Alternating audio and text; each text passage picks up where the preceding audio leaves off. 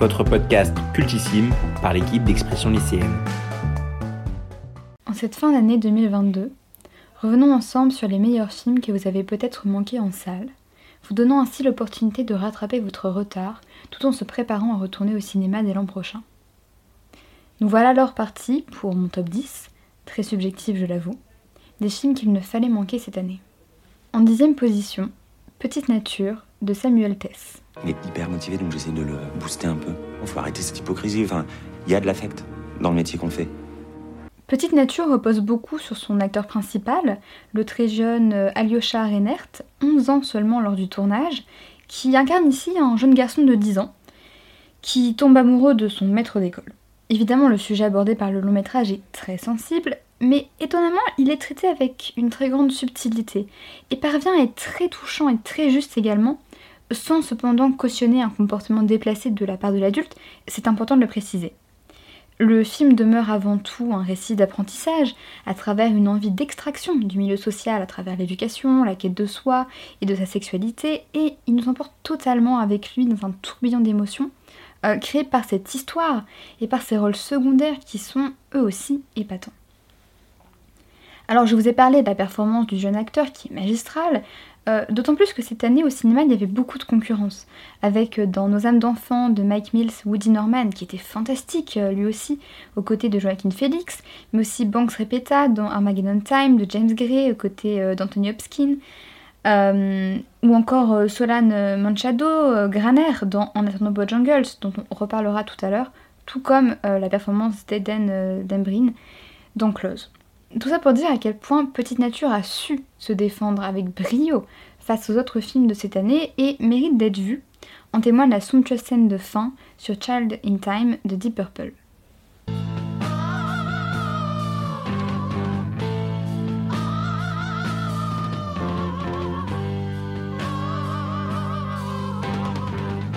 En neuvième position, Varsovie 83, une affaire d'État, de Jean Maciusinski. Wydaje mi się, że mamy drobny kłopot natury wizerunkowej. Związany ze sprawą niejakiego Grzegorza Przemyka. Towarzysze, pozwolę sobie zaznaczyć, że mój resort jest niewinny. Jest świadek.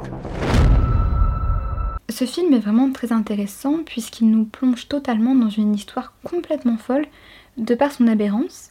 C'est une œuvre haletante dans laquelle nous ne sommes jamais vraiment sereins en raison d'un attachement très fort au protagoniste mais également la peur qu'il lui arrive quelque chose. Il s'agit d'une histoire vraie, celle d'un jeune étudiant polonais battu à mort injustement par la police dans les années 80 à Varsovie. Ici on suit son meilleur ami qui est témoin de la scène et donc devient euh, très compromettant pour le gouvernement polonais. S'ensuit alors la découverte d'un système corrompu et violent dans lequel la justice semble impossible et euh, Varsovie 83 devient un petit peu la trace de la mémoire collective qui est essentielle face à cette période dramatique. Il s'agit donc d'un film intéressant d'un point de vue historique, mais euh, la tension créée est également fascinante, tout comme le grain du film qui est vraiment magnifique et nous plonge réellement dans les années 80. Voilà donc un très bon film à découvrir si ce n'est déjà fait.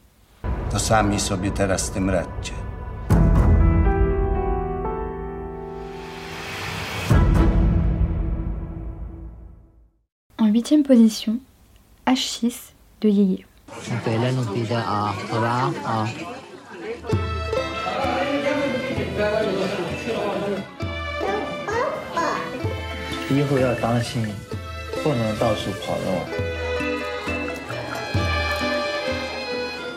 Il s'agit ici d'un film documentaire qui suit tout simplement différents patients de l'hôpital numéro 6 de Shanghai. On y découvre ainsi un système de santé colossal, mais également très inégalitaire. H6 euh, nous rappelle à quel point nous sommes chanceux de vivre dans un pays dans lequel il ne faut choisir entre la survie de nos proches en payant leurs soins médicaux et notre propre survie. Ici, l'on oublie parfois qu'il s'agit d'un documentaire et non d'une fiction, tant les personnages sont touchants et leur histoire poignante. Il y a dans l'inconscient collectif un certain rejet du documentaire, jugé inférieur à la fiction. Pourtant, c'est avec des œuvres comme H6 que l'on peut demeurer persuadé que ce genre est tout autant légitime que la fiction, qu'il peut nous bouleverser par diverses émotions qui nous parcourent, bâtir une trame, des personnages, des enjeux et une mise en scène élaborée. Que dire de plus H6 est à voir pour comprendre plus amplement les enjeux internationaux concernant le domaine de la santé et reconsidérer enfin le film documentaire comme du grand cinéma.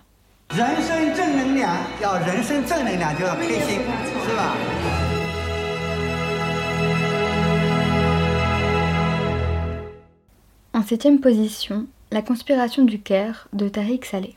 ادم هو نموذج للطالب المثالي عندك قرايب هنا في مصر محتاجينك تساعدنا احنا بنعتقد ان الاخوان اخترقوا الازهر صلي وتشوف لي كمان مين تاني بيصلي Prix du scénario du Festival de Cannes cette année, si l'on traduit littéralement le titre du film, La conspiration du Caire serait en réalité le garçon venant du paradis. Et c'est, je pense, la manière la plus directe et évidente de résumer ce film. Adam, fils de pêcheur vivant dans la campagne égyptienne, est admis à l'université Al-Azhar, qui est la plus grande institution sunnite euh, reconnue comme un haut lieu de pouvoir religieux au Caire. Cependant, peu de temps après son arrivée, le grand imam meurt et s'ensuit alors une lutte féroce entre pouvoir religieux et sûreté de l'État dans le choix du futur grand imam. Adam se retrouve contre son gré pris au piège dans ce conflit, forcé à devenir une top de l'État. À la fois thriller psychologico-politique, récit d'apprentissage et critique sévère de la religion, Tariq Saleh produit ici une œuvre forte. Chaque seconde, on craint le danger menaçant le protagoniste. On le voit évoluer et grandir en surmontant les obstacles qu'il rencontre et l'on désespère découvrant que le plus haut lieu religieux sunnite ne regorge pas d'une foi inébranlable, mais de corruption et jeu de pouvoir.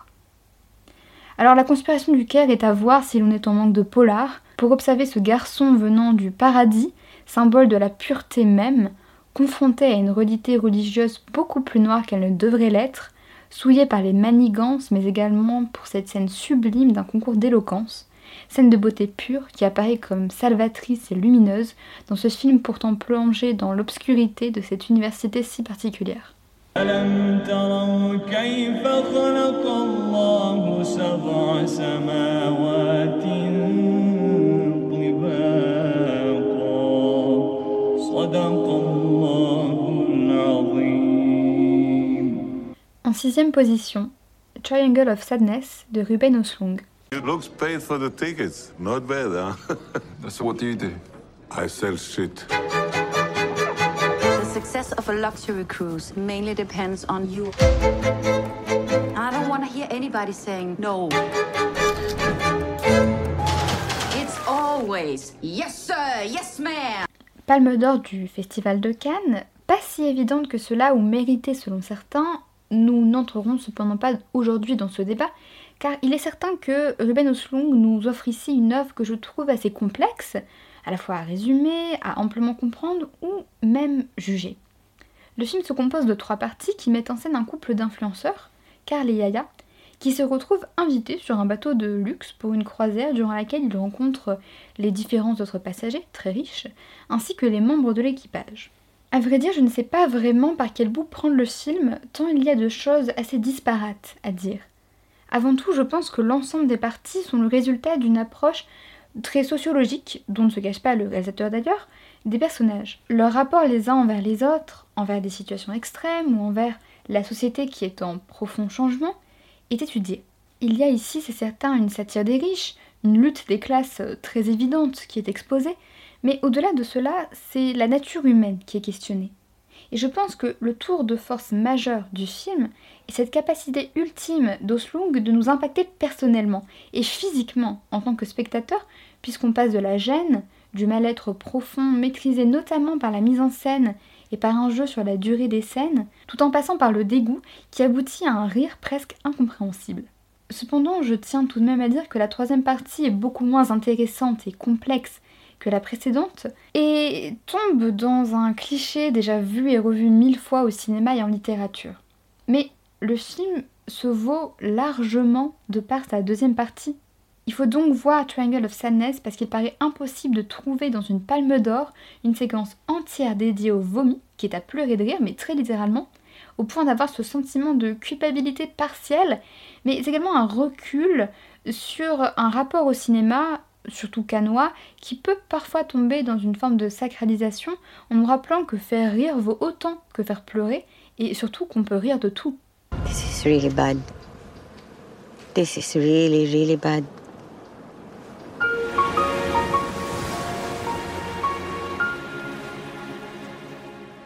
En cinquième position, Everything Everywhere All at Once de Daniel Kwan et Daniel Shiner. Vous voyez seulement ici un tas de chiffres et de paperasses ennuyeuses. Moi, j'y vois une histoire. Et ça ne s'annonce pas bien. Ça ne s'annonce pas bien du tout.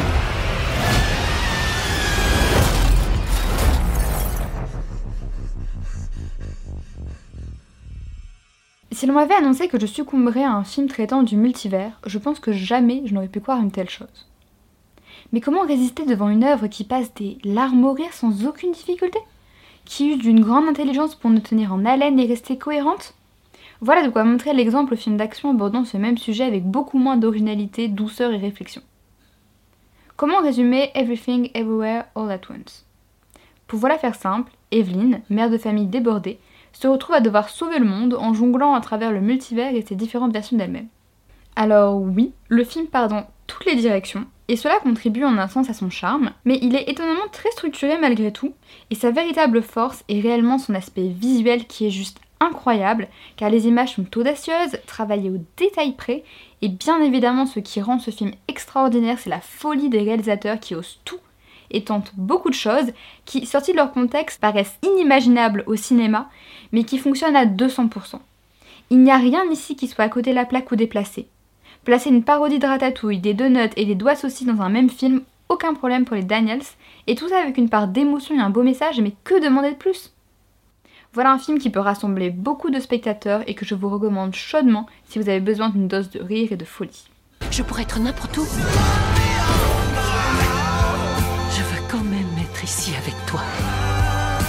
Quatrième position, La nuit du 12 de Dominique Moll. Tu sais de quoi elle est morte, Clara? Elle a été brûlée vive. Moi, je trouve quand même que ça sent la punition. En tout cas, c'est toujours les femmes qu'on fait brûler. Hein. À commencer par Jeanne d'Arc et puis toutes les sorcières. Vous trouvez pas ça bizarre, vous, que ce soit majoritairement les hommes qui commettent les crimes et majoritairement les hommes qui sont censés les résoudre? Je sais pas. C'est quoi cette obsession à vouloir cramer les filles? Pourquoi vous êtes tous à fantasmer là-dessus? La nuit du 12 est inspirée d'une histoire vraie, celle d'une jeune femme brûlée vive et de son enquête qui piétine. Que ceux qui recherchent simplement un thriller classique dans lequel tout finit bien et le coupable est arrêté passent leur chemin. D'emblée, nous savons que ceci n'a rien à voir avec la fiction. Et non, nous ne saurons jamais qui a tué cette pauvre femme. Il y a des films qui nous obsèdent plusieurs jours après les avoir vus, et ceux qui persistent et ne veulent nous quitter.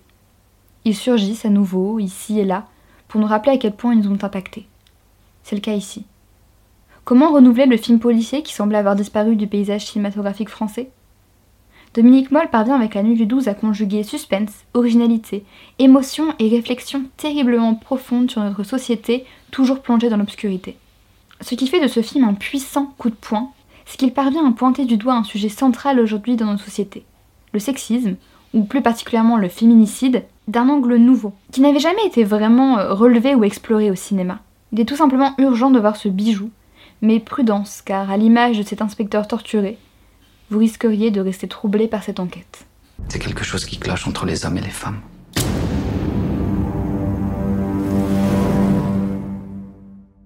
En troisième position, Coupé de Michel Azanavicius. Un film de zombies? Ouais, mais plutôt malin. Hein. Ils l'ont fait au Japon, ça a été un carton absolu. Ok.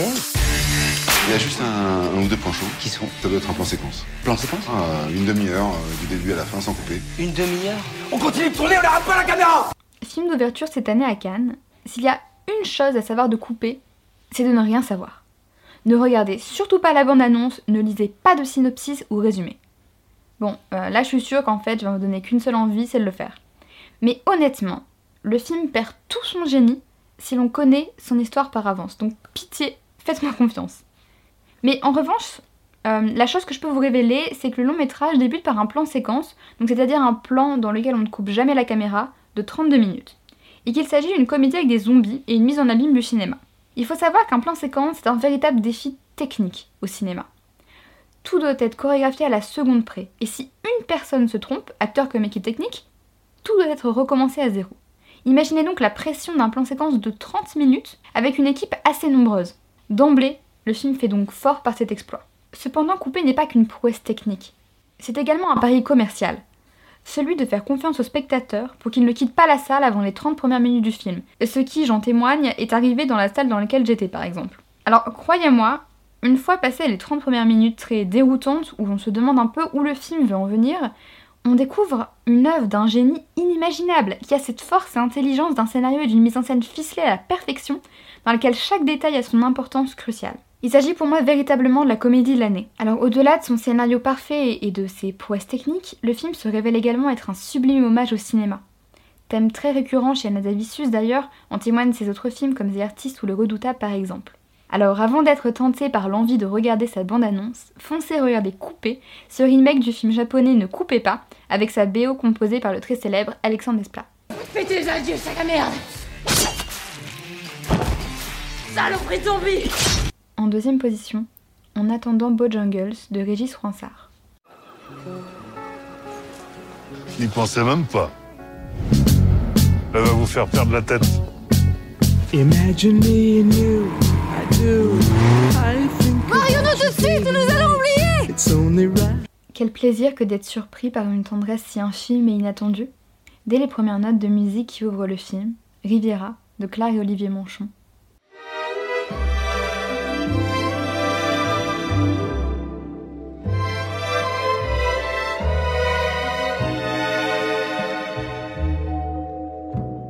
Tout était déjà établi.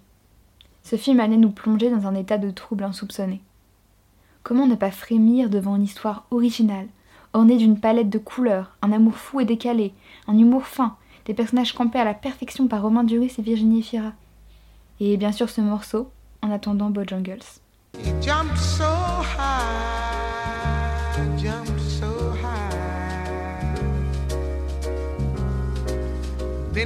He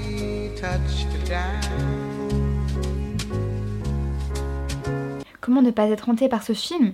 Comment oublier toutes ces émotions qui traversent et transpercent le plus profond de notre âme ranimée par la voix de Nina Simone? Voilà le plus beau ici. Entrer dans la salle en pensant connaître par avance ce que l'on va tenter de nous raconter, pour être finalement emmené à milieu de ce que nous aurions à peine pu imaginer. Voilà, en attendant Bojangles. Il s'agit de l'adaptation d'un roman d'Olivier Bourdeau, tout autant bouleversant. L'histoire d'un couple un peu fou, de leur vie complètement irrationnelle et décalée avec leur fils, puis de leur chute. Le retour à la réalité à laquelle ils ont cru pouvoir échapper. La plus belle réplique de l'année revient alors à Virginie Efira. Quand la réalité est banale et triste, inventez-moi une belle histoire, vous qui mentez si bien. Ce serait dommage de nous en priver. Ici, l'on voyage par les couleurs, décors et costumes, et l'on ne peut qu'être attendri par cette histoire tellement originale qui mériterait plus amplement d'être vue et lue. En attendant Bojangles est à voir de toute urgence.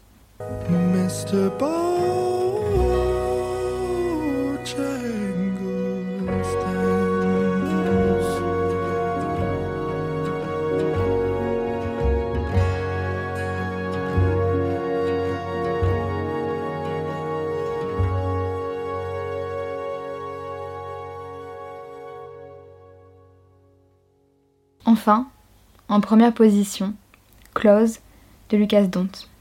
Ils sont derrière, cours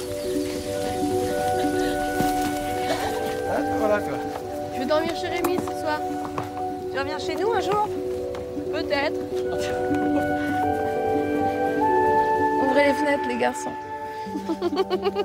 Close raconte l'histoire d'une amitié entre deux garçons qui est fragilisée, détruite, saccagée par le cadre scolaire et interroge à la fois le regard de la société vis-à-vis des rapports sentimentaux et physiques entre deux hommes, la virilité qui devrait être synonyme de distance physique au risque d'être considérée comme de l'homosexualité et subir de l'homophobie pure et cruelle, mais le thème des remords, de la culpabilité, du deuil, du déni, de la reconstruction et la famille sont également traités. Il est fréquent au cinéma, lors d'une comédie, de ressentir avec les autres spectateurs installés dans l'ombre une certaine forme d'union partagée par le rire audible, communicatif. Cela contribue en un sens à amplifier l'impact de l'œuvre. Cependant, lors d'un drame, ce rapprochement semble impossible, car entravé par le silence qui résonne dans la salle. Mais Klaus parvient à surpasser les barrières de ce silence et l'use telle une masse qui assomme, mais crée paradoxalement, simultanément, un espace propice à la fragilité et aux émotions. C'est ainsi que Lucas Dont traverse l'écran, qu'il s'élève au monde du grand cinéma. Celui qui n'use que d'émotions pures pour toucher à la fois l'esprit et le corps du spectateur. Comment penser qu'un jour il serait possible, grâce à un film, de ressentir dans une salle de cinéma cette tristesse environnante. Imaginez avec raison que coulent lentement de chaudes larmes sur les joues de nos voisins. Close relève du génie, du talent de ces jeunes comédiens, de l'intelligence dans l'écriture et la mise en scène, ainsi que de morceaux tout autant bouleversants que l'histoire elle-même. J'ai rarement vu une œuvre aussi juste, dans laquelle tout est à sa place, rien ne manque, d'une telle simplicité et humilité qui élève le film et le porte au large, loin de tout.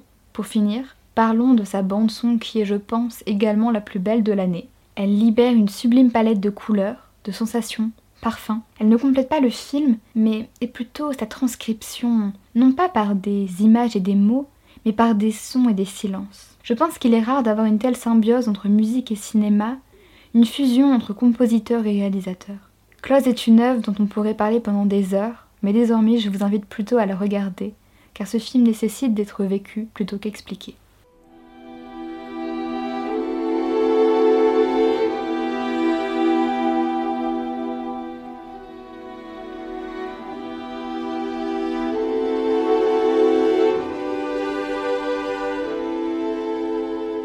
J'espère que ce classement très subjectif vous aura donné quelques idées de films à visionner, mais qu'il vous poussera également à retourner dans les salles de cinéma. En 2023, nous aurons, j'en suis sûre, encore de nombreux chefs-d'œuvre. Des films très attendus déjà, comme Babylone de Damien Chazelle, qui est le réalisateur de La La Land et Whiplash, avec Margot Robbie et Brad Pitt, mais également Barbie de Greta Gerwig, la réalisatrice des Quatre filles du Dr March et Lady Bird, mais aussi Dune, la partie 2 de Denis Villeneuve, et bien d'autres encore, dont tous ces petits films provenant du monde entier qui discret profondément, sans que nous les ayons vus arriver. Alors disons adieu à 2022, mais pas au cinéma, qui continuera de nous faire voyager en 2023 et pour longtemps encore.